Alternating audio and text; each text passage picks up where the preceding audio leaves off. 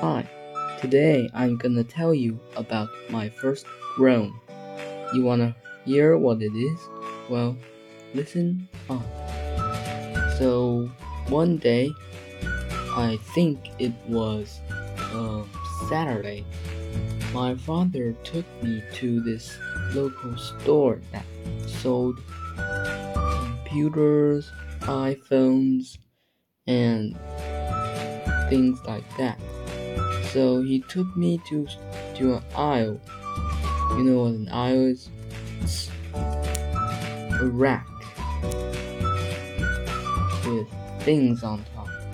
So he took me to see this aisle and it displayed a selection of drones.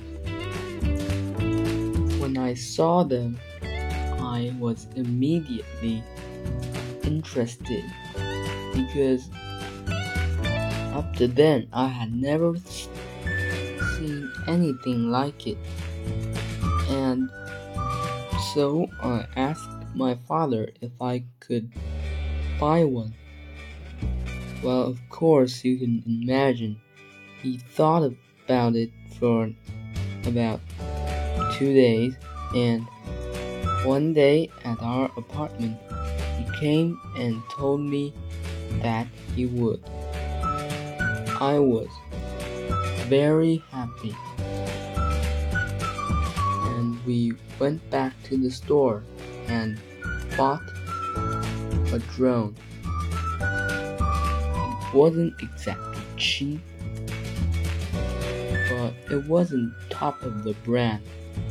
It was a DJI Phantom 3 standard. I still have it at home. So after that, we usually flew once or twice every week on the meadow in front of my school. We had a lot of fun.